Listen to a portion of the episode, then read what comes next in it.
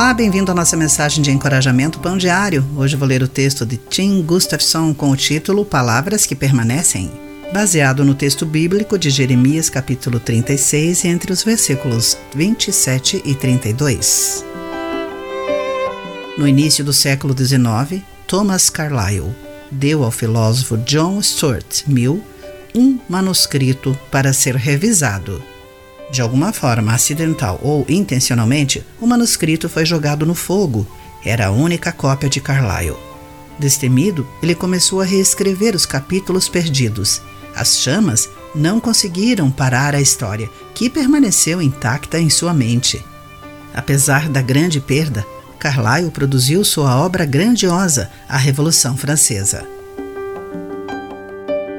Nos últimos dias do decadente reino de Judá, Deus disse ao profeta Jeremias: Pegue um rolo e escreva nele todas as minhas mensagens. A mensagem revelava o terno coração de Deus, chamando seu povo ao arrependimento para evitar uma invasão iminente.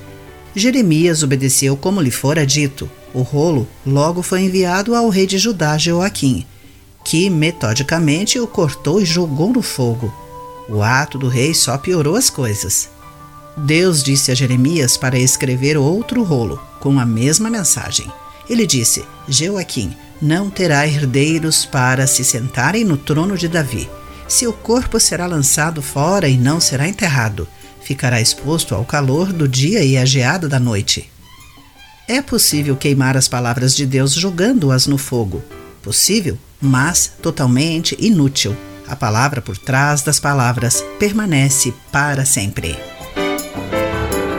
Querido amigo, você alguma vez ignorou as palavras de Deus? Qual a importância de submeter-se e obedientemente segui-las? Pense nisso. Eu sou Clarice Fogassi e essa foi a nossa mensagem do dia.